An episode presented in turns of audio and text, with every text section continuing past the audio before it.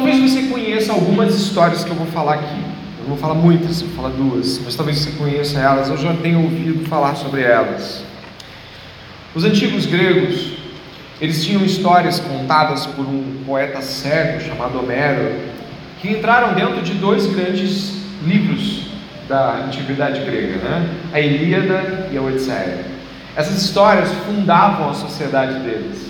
No meio de um mundo caótico, eles se agarraram a narrativas que constavam nesses livros e criaram uma trajetória, uma história para o mundo grego. Eles se apoiaram né, nas histórias. Os deuses estavam lá, seus heróis estavam lá. Sabe, a ideia deles era baseada, principalmente ali na, no começo do mundo grego, no mundo grego clássico, Ilíada e Odisseia.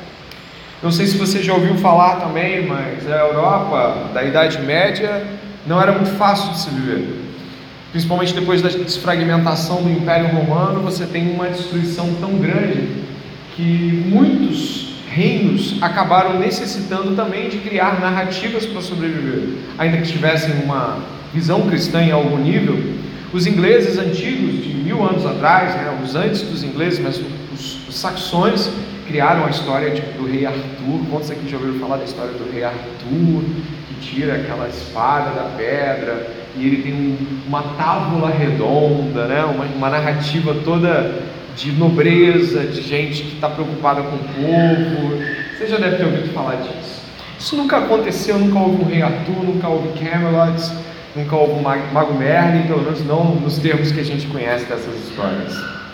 Mas nós vamos estar aqui agora no primeiro livro de Samuel e ele tem para os judeus ah, e para nós cristãos, mas eu falo aqui sobre os judeus propriamente, ele, ele tem uma enorme qualidade para narrar, para fundamentar a estrutura de como os judeus viram a nação florescer à luz da monarquia. O livro de 1 Samuel, então, ele é um livro marcante porque ele estabelece como surgiu o reino mais falado de todos os tempos dos judeus, que é o reino de Davi, o reinado do rei Davi, que é um rei histórico, um rei fundamental, é fundamento para a perspectiva deles de monarquia. E o, o, livro de Samuel, na verdade, os dois livros de Samuel, o primeiro e o segundo, eles têm uma um grande, é, uma, eles têm um grande legado a deixar para os judeus sobre a formação da monarquia para eles. Por que isso é tão importante? Bom, primeiro porque eu estou contrastando e eu quero abrir logo a, a conexão dos contrastes devidos. Camelot, Rei Arthur, Ilíada, Odisseia, os, isso é tudo ficção, isso é tudo pensamentos, são, são pensamentos de homens. Deus escolheu fundamentar toda a história dos judeus bem diante dos seus olhos. O Davi era um, é um personagem real, alguém que viveu no nosso tempo, uh, Golias, Saul, Samuel, Ana, e todos esses personagens, eles são extremamente marcantes, eles são muito característicos no livro, sem falar que o livro é obviamente mais antigo do que esses que eu citei, né? o livro de Samuel é, é um livro anterior a essas narrativas ou essas criações que, que foram feitas, e o livro de Samuel, ele nos revela talvez de forma muito clara, a mais importante das histórias, a história da salvação de Deus. O livro de Samuel ele vai fazer revelações profundíssimas que nos apontarão para Cristo. O livro de Samuel é, portanto, um livro muito importante para nós cristãos, porque ele aponta para o Rei Messias, ele aponta para Jesus. Logo, ainda que venhamos a fazer semana após semana um pouquinho mais de inclusões aí é, dentro da abordagem do próprio livro, nós hoje vamos ficar por aqui a entender a importância do livro de Samuel, a importância fundante do livro de Samuel e de como para nós cristãos é importante, porque ele vai apontar, além de Davi, um personagem bíblico é, caro, valoroso para nós, ele vai apontar principalmente para Jesus Cristo, como nós vamos ver no andamento do livro. Eu quero começar então, ainda que de modo a engatinhar, vendo o primeiro versículo desse livro que nos revela algumas coisas. Dê uma olhada no primeiro versículo, por favor. Houve um homem de Ramataim Zofim, da região montanhosa de Efraim, cujo nome era. Você viu o nome dele? Eucana. filho de Jeroão, filho de Eliú, filho de Dou, filho de Zuf, Efraimita. Nossa, porque isso tudo é tão importante. Bom, se você quiser saber de fato quem era o Cana, acho que a melhor coisa que você faz é descobrir qual era a tribo dele. Porque as tribos diziam muito sobre o destino final dos personagens, não é verdade? Eu pedi que o Alan colocasse o, uma citação de crônicas que fala é, de onde é a tribo de Eucana. Então, é, se você puder observar ali, o texto de Crônicas vai falar sobre homens que ministravam no Templo de Salomão, aquele templo que ainda não é construído aqui nesse momento, ele não existe, existe um palácio em Siló, preste atenção. Você vai ver a citação templo, mas é um palácio em Siló, é um palácio onde a arca está colocada. Tanto é que é, é, nós vamos ver pedaços do texto que fala templo, você fala assim, nossa, tinha, já tinha um templo. Não, a, a palavra é palácio. Havia um prédio em Siló, onde a, o tabernáculo ficava, a tenda, é, onde a presença de Deus se manifestava. Mas dá uma olhada aqui, nesse texto aqui, ó, ó, e ministravam diante do tabernáculo, da tenda da congregação, com cantares, até que Salomão edificou a casa do Senhor em Jerusalém, estiveram segundo o seu costume no seu ministério. Ou seja, a gente está falando aqui de um momento de ministração, né? Então, é, ministros da casa do Senhor. Aí eu vou pedir que o Alan possa avançar um pouquinho. Ah, aqui eu acho que já tem, né? Ali, não? Deixa eu ver aqui. Uh, são esses os que serviam com seus filhos, os filhos coatitas, Emão, cantor, filho de Joel, filho de Samuel, obrigado, filho de Eucana, ok até aí? Então a gente tem uma ligação desses com aqueles que vão servir o templo de Salomão. Mas o que é mais importante está lá no fim de onde eles eram filhos, né? Mais um pouquinho, olha lá. É filho de Levi. Você encontrou ali no final, né? Qual é o objetivo de mostrar isso? Eucana é um levita, ele é da tribo de Levi, ele é descendente direto dos levitas. Logo, o, o personagem Eucana ganha outra proporção aqui. Ele ganha uma dimensão e aqueles que obviamente não conhecem a história de Israel e estão aprendendo ainda, os levitas eram responsáveis pelos cuidados religiosos, pelos cânticos, serviço do, no, no tabernáculo, todas as coisas que necessitavam a parte cultica. Os levitas, por exemplo, eles não tinham uma terra para eles, eles eram alimentados pelo povo, o povo lhes trazia ofertas e eles ministravam diante do Senhor. Então nós temos Eucana aqui como um homem da tribo de Levi. Isso é importante para nós, sem dúvida nenhuma, porque isso traz para nós a perspectiva de por que o Samuel que nós vamos encontrar está lá diante do templo também, não é um, nome qualquer. Mas eu avanço aqui para dizer que este homem tinha duas mulheres, eu, e aí com certeza você vai precisar ouvir ainda com mais atenção. Verso 2 diz que haviam duas mulheres é, uma se chamava Ana, positivamente, a primeira é citada como a do primeiro casamento, na verdade, o primeiro casamento feito foi com a Ana, em seguida, ele também se casa com Penina. A poligamia não é a regra de Israel, na verdade, ela nem sequer consta como algo a ser feito de modo objetivo, ela é tolerada, mas ela não é a regra. A regra é a monogamia, é o casamento de dois pares, na verdade, de, duas pessoas. Quando nós estamos falando sobre duas mulheres, nós estamos falando sobre uma tolerância que pouco a pouco vai trazendo muitos males. A gente vai ver com Davi, com Salomão, quanto isso foi prejudicial, essa visão de poligamia foi destruidora.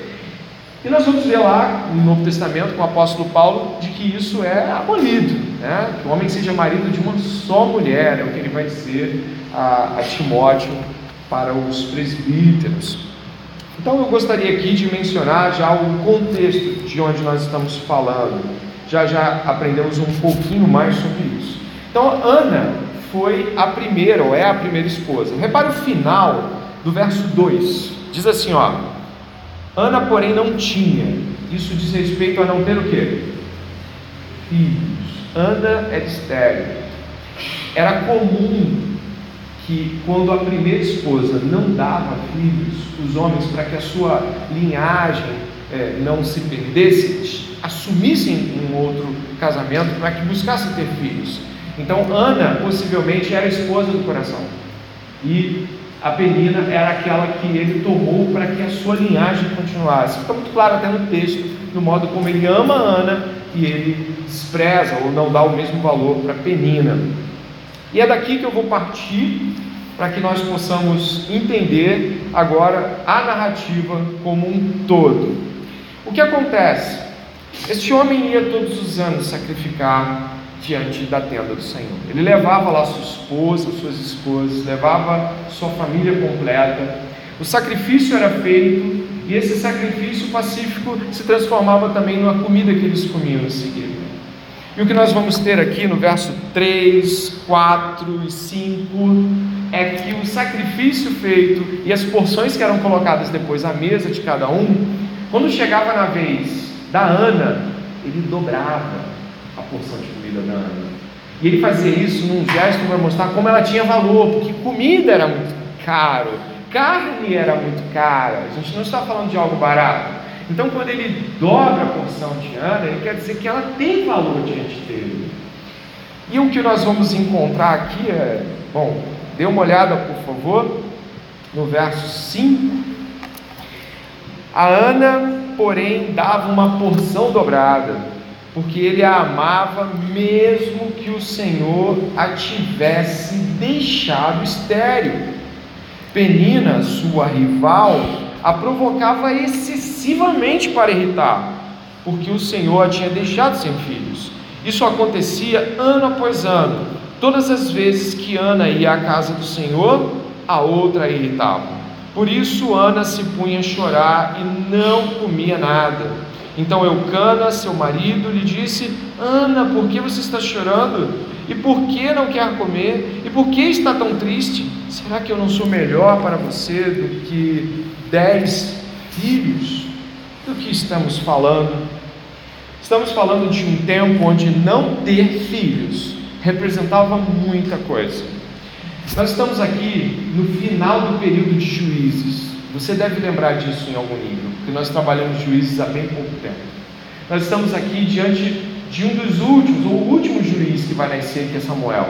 Esse período aqui termina aí, se você puder dar uma olhada no final de Juízes, eu acho que é possível que você vá até o final do livro, no verso 25. O final do livro de Juízes termina como? Dê uma olhada, por favor. Final do livro de Juízes, último versículo do livro de Juízes, que é o nosso contexto. Diz assim: Naqueles dias não havia rei em Israel. Termine. Cada um fazia o que achava mais certo. Este é o contexto de onde nós estamos atuando aqui. E um comentarista que eu utilizei, chamado Richard Phillips, mestre em divindade pelo Westminster Seminar e comentarista do livro 1 Samuel, ele fala que acontece aqui algo muito intencional. O autor ele aborda uma história que é um tanto quanto análoga ou metafórica à história de Israel. É, é um casamento estéreo, ele diz. É um, Israel ali é uma nação estéreo. E ela não é estéreo por qualquer motivo. Você lê o verso 5? Eu deixo você olhar de novo em Samuel. Se você olhar o verso 5, ele é muito importante para você entender o verso 5. Esse homem é um homem da tribo de Levi. E no verso 5 do capítulo 1 diz que ah, Deus a deixou estéril. Por que Deus fazia estas coisas com as mulheres?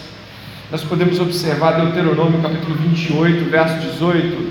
Se o povo quebrasse o caminho com Deus e, e idolatrasse, adorasse ídolos, haveriam muitas punições. Uma delas é essa que você lê aqui: Maldito o fruto do teu ventre, o fruto da tua terra e as crias das tuas vacas e das tuas ovelhas. Deus ordena maldição para o ventre das mulheres, ou seja, ordena a esterilidade caso a nação se encontrasse em uma realidade de adultério espiritual, uma realidade de adoração a ídolos. Esse é o contexto. Juízes é repleto de uma completa inclinação ao mal. O livro de Juízes inteiro fala sobre isso. Logo, Deus a deixou estéreo não é uma coisa simples. Deus está interessado que a gente saiba, mas para Ana é simples assim: estou sob maldição de. Eu estou sob maldição. Essa era a visão. Ela passava pelo mercado, ela andava pelas ruas, e aí tinha Penina, tinha Eucana e Ana. E eu gostaria que você se sensibilizasse com isso, porque isso não era uma coisa pequena. A mente das pessoas, a mente mosaica das pessoas apontava para essa perspectiva, amaldiçoada. Olha, a outra tem tantos filhos, por que, que ela não tem? Então, a visão que se tinha de uma mulher na condição de Ana é a pior possível. Ainda mais sendo ela é, esposa de um homem com uma linhagem como essa. E sendo a primeira esposa, a primeira escolha, a escolha do coração. É uma punição divina na visão dos homens daquele tempo. O, o que nós podemos destacar e devemos aqui é de que isso realmente representa um, um, uma imagem do tempo. A, a Ana representa uma figura estéril, um tempo estéril, um tempo ressecado. As figuras, duas figuras masculinas que você vai encontrar aqui no livro, elas vão bem nessa direção também, de como era difícil pensar a liderança nesse tempo. Mas antes de entrar nelas, eu gostaria de que você pudesse olhar para Penina, Penina era outra esposa. E Penina se parece muito com a própria narrativa de Juízes. Penina, é, ela está dentro de casa e ela fustiga Ana, exatamente como aquele tempo onde os cananeus estavam lá, junto com os hebreus, fustigando o ouvido deles essa perspectiva levantada por esse autor bíblico, né, ou na verdade esse autor de comentário bíblico, Richard Phillips, fala de que isso é uma intenção do tempo. Na verdade, o autor está preparando a chegada da monarquia, mostrando o resquício da realidade de juízes, como é uma realidade ressecada espiritualmente, uma realidade ausente de fertilidade espiritual. Mas as coisas avançam e o contexto aqui é muito complexo. Repare, por favor, de que ela não está só com o problema da esterilidade, ela também está com a penina. Mas não somente com isso, dê uma olhada ali, por favor, na fala do seu esposo, no verso número 8. Ana, por que você está chorando? Por favor, pense comigo. Você acha mesmo que ele não sabe? Ele está tentando dizer por que você está chorando, algo como: não há motivo para você estar chorando. O porquê aqui, ele tem uma, um, um outro tipo de, de disposição. Não é porquê de quem quer saber, é não tem motivo para você estar chorando. E ele avança: por que, que você não quer comer? Ele está falando, tem comida, tem duas porções no seu prato, por que, que você não quer comer? Tá? E por que você está tão triste? Será que eu não sou melhor? E é claro, ele vai arrematar com aquilo que ele sabe muito bem do que ele estava perguntando. Será que eu não sou melhor do que dois filhos? Bruce Waltz, um outro grande autor do, de, de, comentários, Bruce Waltz fala assim: é, Eucana está tão preocupado com a rejeição em face das duas porções, ou seja, ele está vendo que que, que Ana está sendo honrada por ele, mas ela está amargurada, aflita e. E em vez de olhar para ela e acolhê-la, ele pergunta: ah, será que eu estou aqui? Basicamente, eu estou aqui, Ana. Eu não, não basto, eu não sirvo, eu já não sou o que você precisa. Então, apesar de Eucana amá-la, e é nítido que ele a ama, não há um consolo vindo dele. Ele ele nem sequer ora por ela, ele nem sequer se compadece da sua dor, ele sabe do que se trata porque o final da frase é sobre filhos. E ainda com a penina, é um, digamos assim, um estado completo de angústia. Mas o verso 5 é a chave para entendermos isso. Eu vou, eu vou voltar até ele. E Ana, porém, dava, a Ana, porém, dava uma porção dobrada, porque ele a amava mesmo que o Senhor a tivesse deixado estéril. Essa parte é muito importante. Atente-se, por favor. Deus está soberanamente ligado com a esterilidade de Ana. Deus está completamente ligado à ideia de Ana não ter filhos. E essa ideia de Ana não ter filhos é a ideia de Ana sofrer como Ana está sofrendo. Ana está muito angustiada, passando dias terríveis, e o Senhor lhe cerrou a madre. Por que isso é tão importante? Nós conhecemos a continuidade da narrativa. Ana está aqui chorando, mas nós sabemos o que vai acontecer. Nós sabemos que Ana vai ser mãe de Samuel. E nós sabemos que Samuel vai ser o último juiz e um juiz digno. Ao contrário de todos os outros, mais do que todos, mais do que o Tiniel, que foi bom, que foi bem, mas ele é mais do que todos os outros. Ele também ele, ele coloca à disposição de nós o primeiro olhar dos profetas que devemos ter sobre os profetas de Israel, como é o profeta. Ele também vai ser aquele que vai ungir Davi ou seja, nós estamos olhando lá na frente, a gente a está por cima da cerca, vendo o movimento de Deus. Ana está chorando. Ana sabe que foi Deus e sabe que ela não tem mais nenhuma outra coisa que ela possa fazer senão aceitar. E para nós é muito importante isso. Deus se move de tal maneira que muitas vezes vai nos deixar sofrendo bastante para que fins muito maiores sejam feitos através de nossas vidas. O nosso Deus, Ele é tão bom que apesar da nossa cegueira ou da nossa visão apenas na circunstância, o nosso Deus olha lá na frente. Se você olhar as histórias de Abraão, a história de Moisés, se você pegar as histórias mais próximas, como a história de Ruth, tão pertinho ali deles, você vai ver muita dor e sofrimento. Mas você vai ver que grandes coisas foram feitas sob essas dores e sofrimentos. Pessoas como estas entraram na história da salvação. E por que não olhar para o final, para Jesus? O padecimento de Jesus e o modo como ele nos salvou na cruz do Calvário é de você pensar e parar um pouquinho agora aí, onde você está, talvez refletindo sobre o seu sofrimento, talvez refletindo sobre a sua angústia. Vida está difícil ou momentos onde você viu que a vida estava te sufocando. Não temos a visão final de todas as coisas. A nossa visão é pequena, a nossa dor, ela nos parece central para a nossa existência, mas deixa eu lhe falar uma coisa, ela não é. Assim como a dor e a angústia de Ana não parecem fazer sentido para ela, a nossa muitas vezes não faz parecer sentido nenhum. Nós estamos tão imersos em nosso sofrimento que não conseguimos ver que Deus opera em meio a ele. Por isso, eu gostaria de ressaltar o que Ana faz. Mais importante do que apenas como Ana está e ciente de que Deus a deixou assim, é o que Ana faz. Então venha comigo a partir do verso 9. Certa vez, após terem comido e bebido em Siló, Ana se levantou gostaria de ressaltar aqui, certa vez não é dessa vez.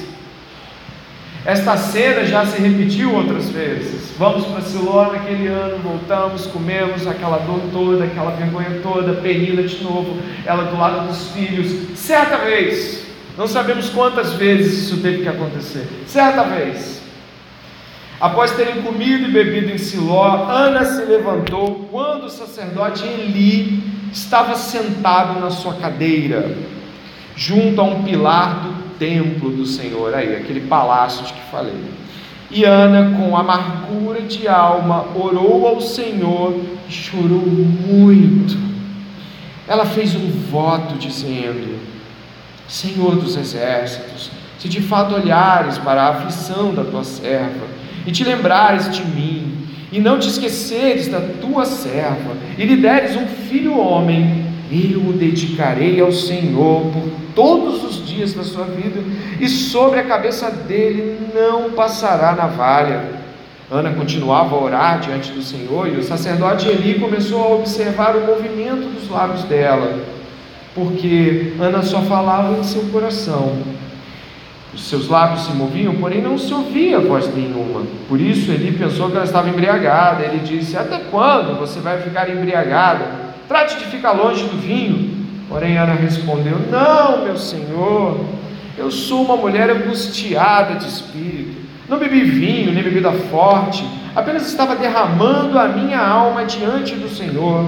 Não pense que esta sua serva é ímpia eu estava orando assim até agora, porque é grande a minha ansiedade e minha aflição.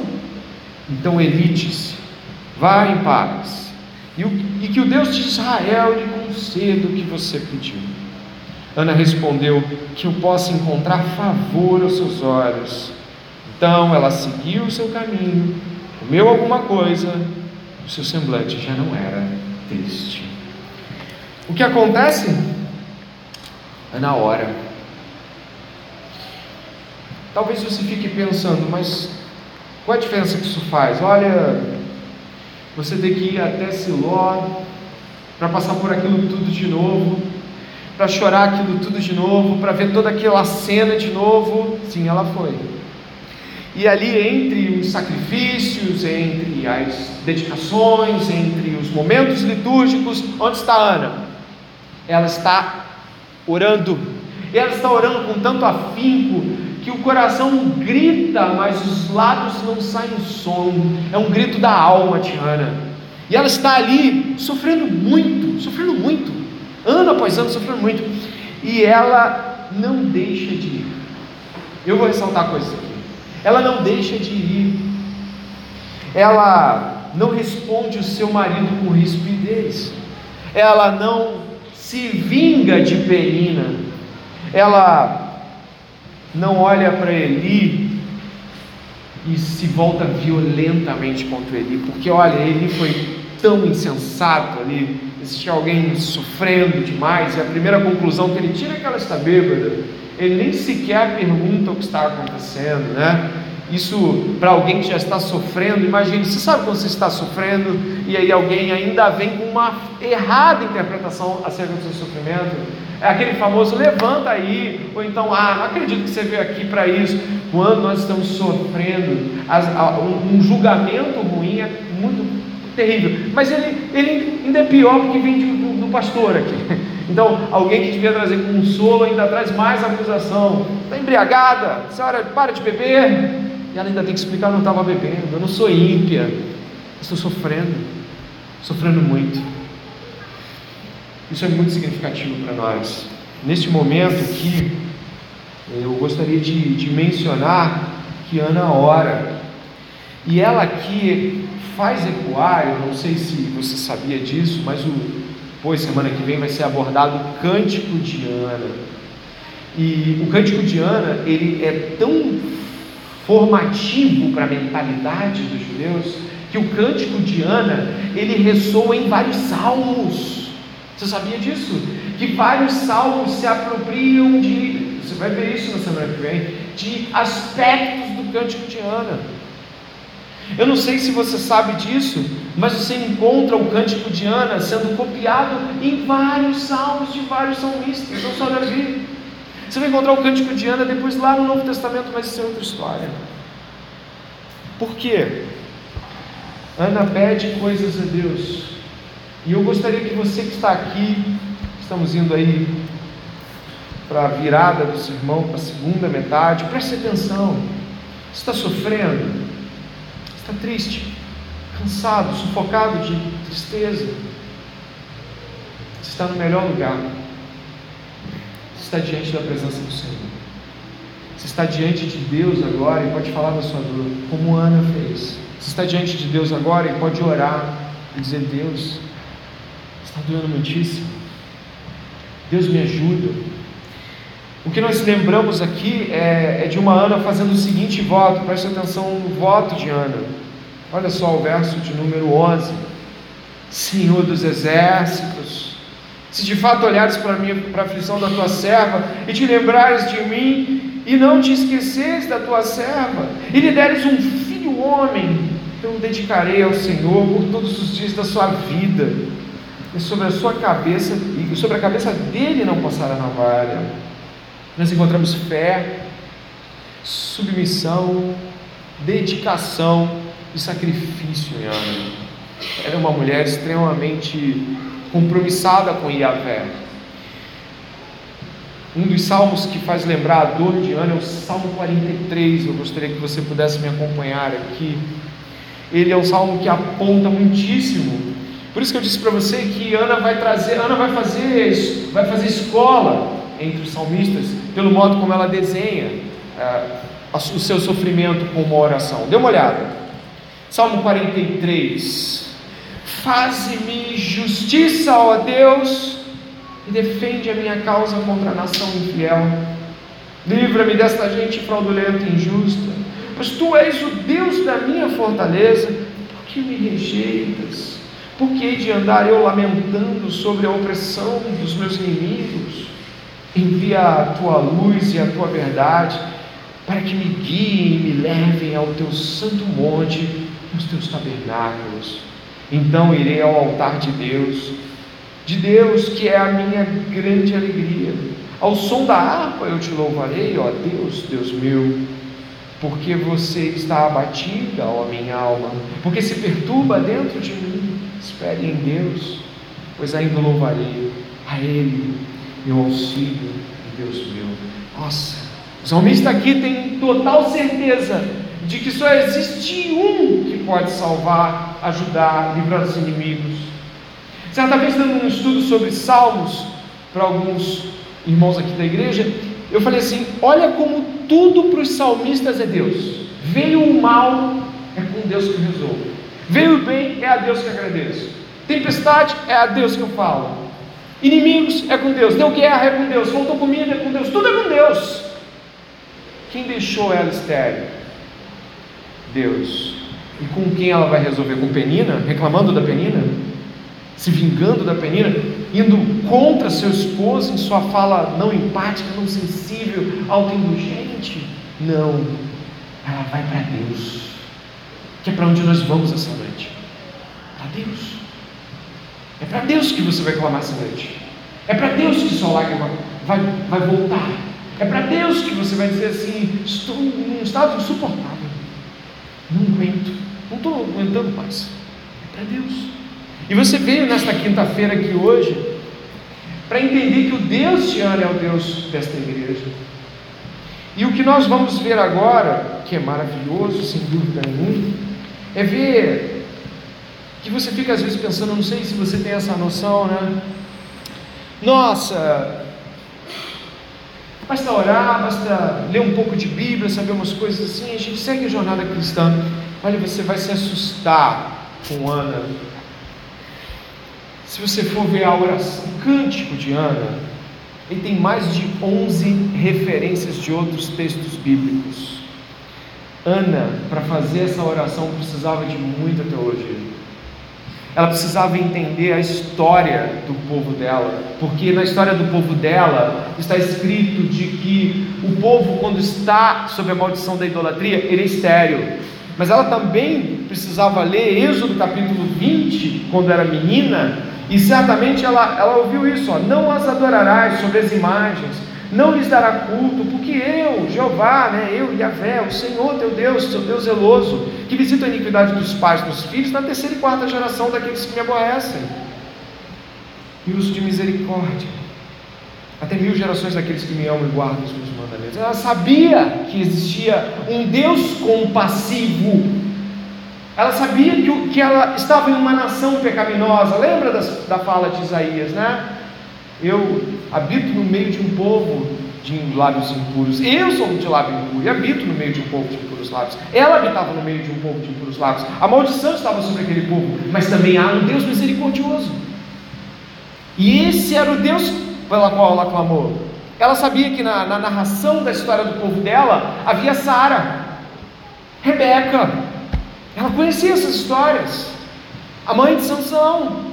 Ela conhecia as histórias das estéreis milagrosamente alcançadas.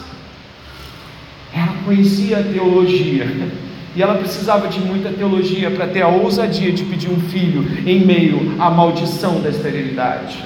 Ela precisava de muita teologia para equilibrar a mente dela e pensar assim: mas tem um texto da Bíblia que diz que ele age com misericórdia. Eu vou orar por este texto, eu vou pedir que o Senhor age. Sabe, você e eu muitas vezes nos vemos em situações tais como essa, cometemos pecado, fazemos coisas terríveis, não? E aí a gente olha para aquilo que a gente fez, olha para tudo que a gente. e fala assim: não dá, não dá nem para falar com Deus hoje. Olha o que eu fiz. Mas há misericórdia. Há misericórdia. Há um Deus misericordioso. Há um Deus que quando você chega até Ele, você pede perdão a Ele. Então, do mesmo modo como Deus se ira contra o pecado, Deus se volta com benignidade para o seu povo e o perdoa, porque ele lançou a sua ira em seu filho. E eu e você estamos aqui hoje, assim como Ana, cientes que merecíamos e merecemos a punição do nosso erro, mas que podemos e devemos clamar a um Deus misericordioso. Se você olhar para o verso 19,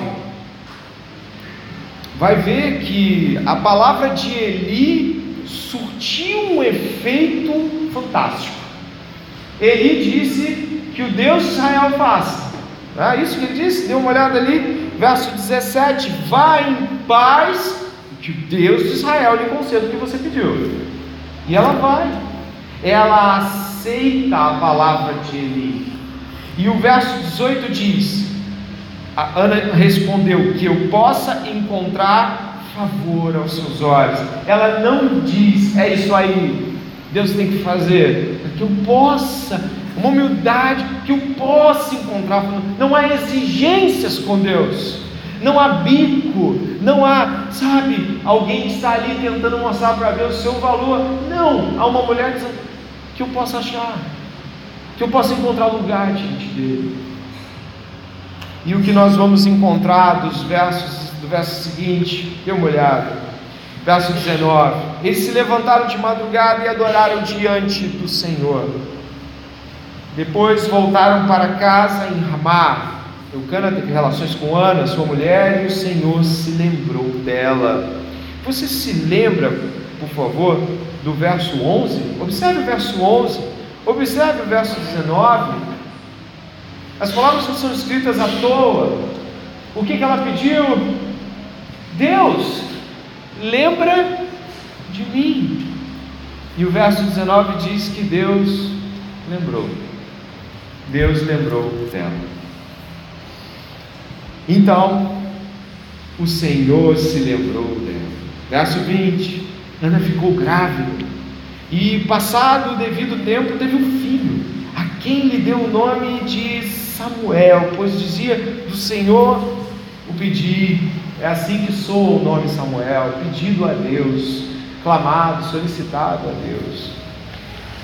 Diz o verso seguinte: Eucana, seu marido, foi com toda a sua casa para oferecer ao Senhor o sacrifício anual e para cumprir o seu voto.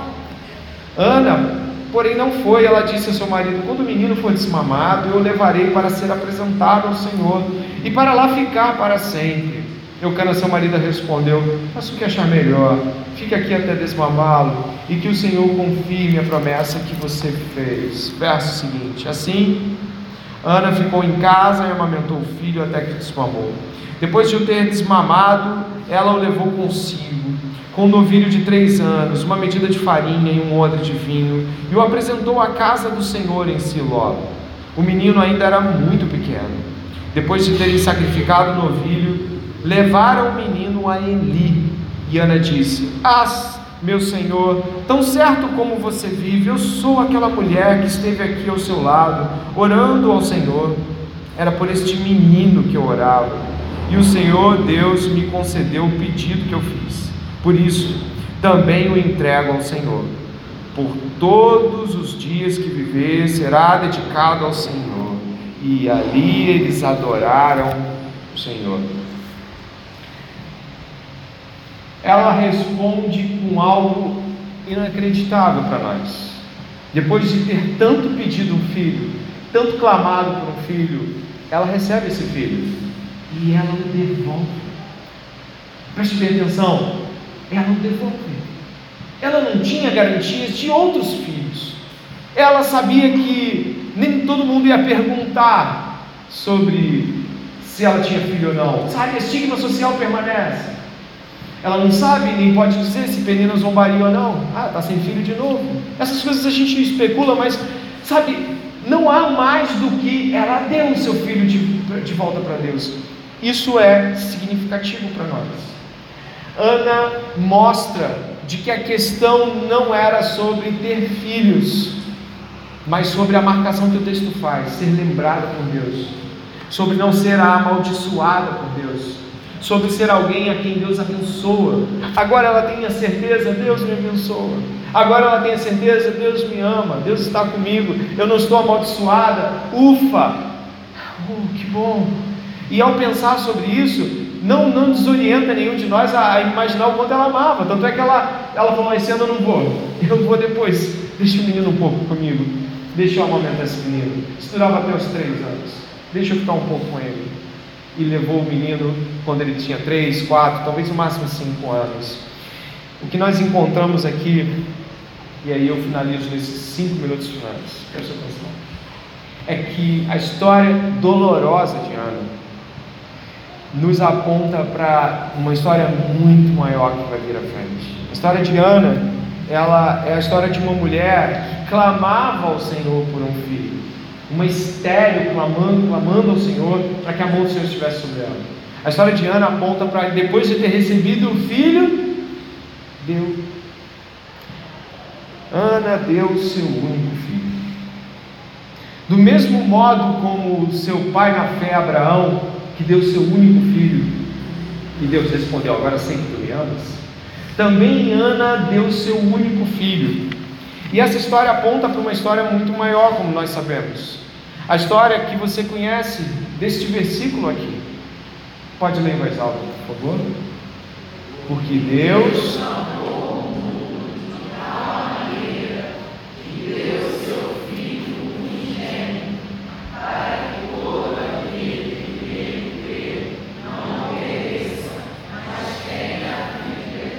toda vez que pedimos a Deus pela nossa estrada tortuosa e dolorosa, todas as vezes que pedimos coisas a Deus e pedimos ao Senhor, dá-me, dá-me isso.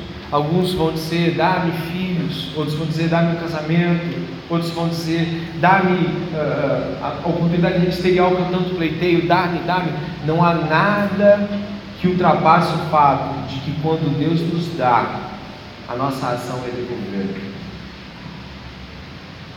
Deus nos ensinou através de dar o seu filho, de que ao dar Jesus para nós, Deus deu tudo o que Ele é, tudo que Ele tem.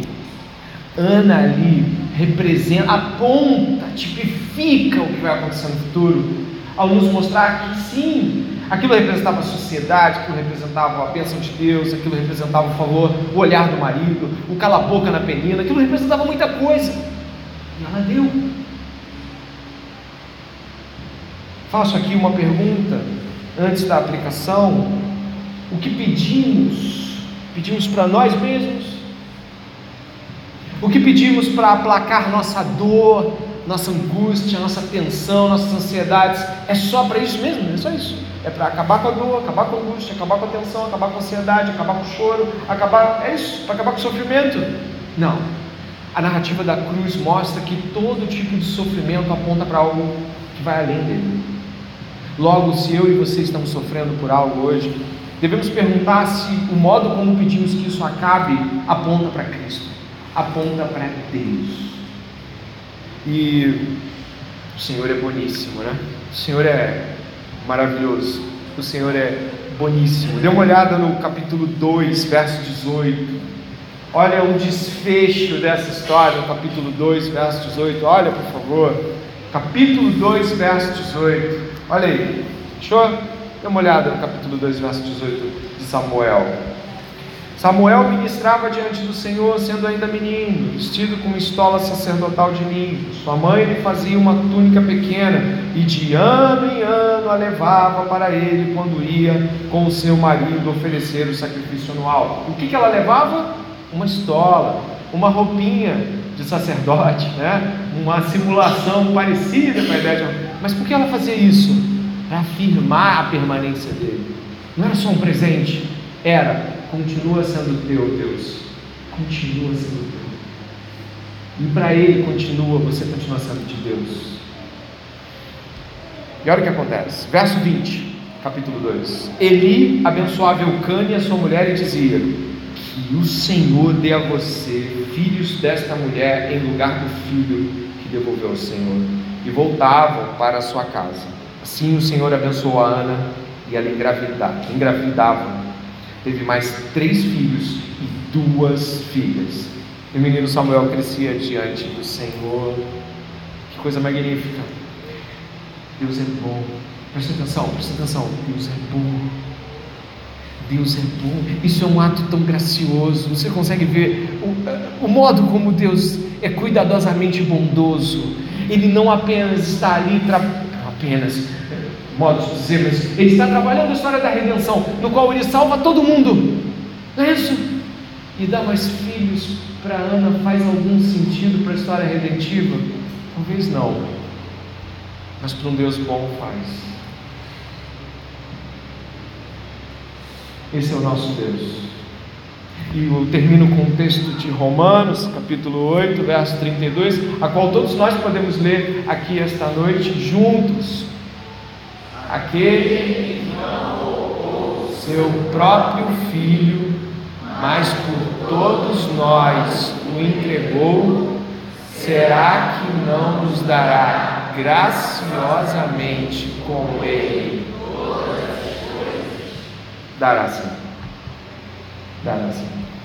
Que a história que acabamos de ouvir encha o seu coração de esperança. Não a esperança de que você vai conseguir o que você quer, mas a esperança de estar lidando com um Deus boníssimo, um Deus gracioso, um Deus gentil, um Deus amoroso, um Deus que ouve orações, que ouviu a sua oração logo mais cedo, que vai ouvir a sua oração agora, mas que vai desejar, sem dúvida nenhuma, de que você tenha uma visão muito mais ampla, dando a Deus aquilo que você pediu.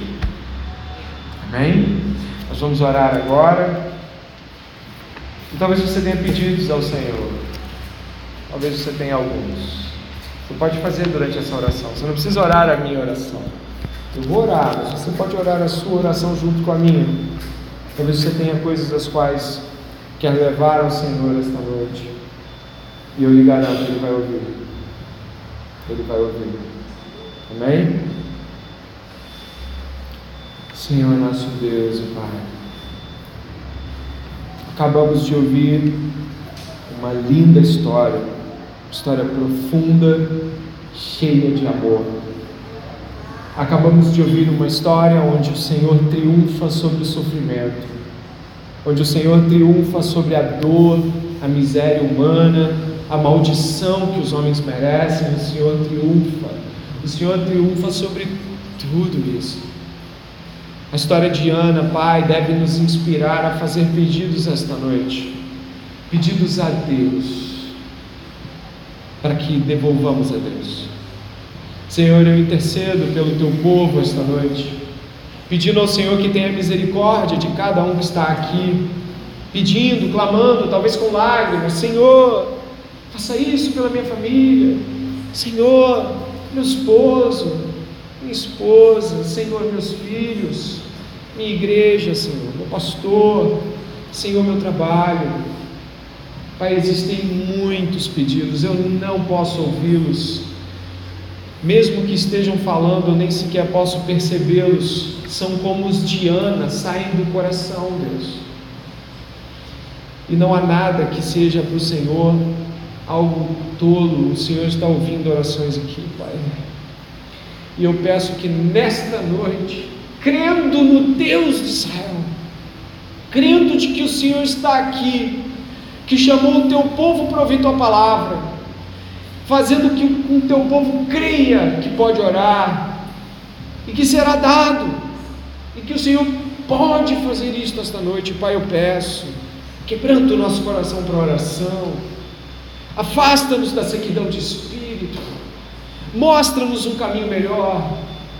Abre as portas, Pai. Existem pessoas pedindo por trabalho, outras pedindo, Senhor, por um cônjuge, outras pedindo pela saúde de alguém, por filhos, ministério. Deus, eu peço, ouve a oração do teu povo. Eu peço, Pai, sara o teu povo.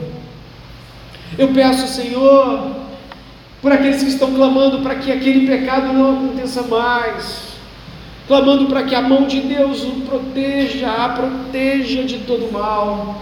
Nesta noite o teu povo está orando, Pai e clamando ao Senhor, para que não venhamos a nos comportar como aqueles que descreem, mas como Ana, em fé se aproximar de Deus, com lágrimas, contrição de espírito. Pai, é teu povo, nada posso fazer, Pai, mas o Senhor pode todas as coisas.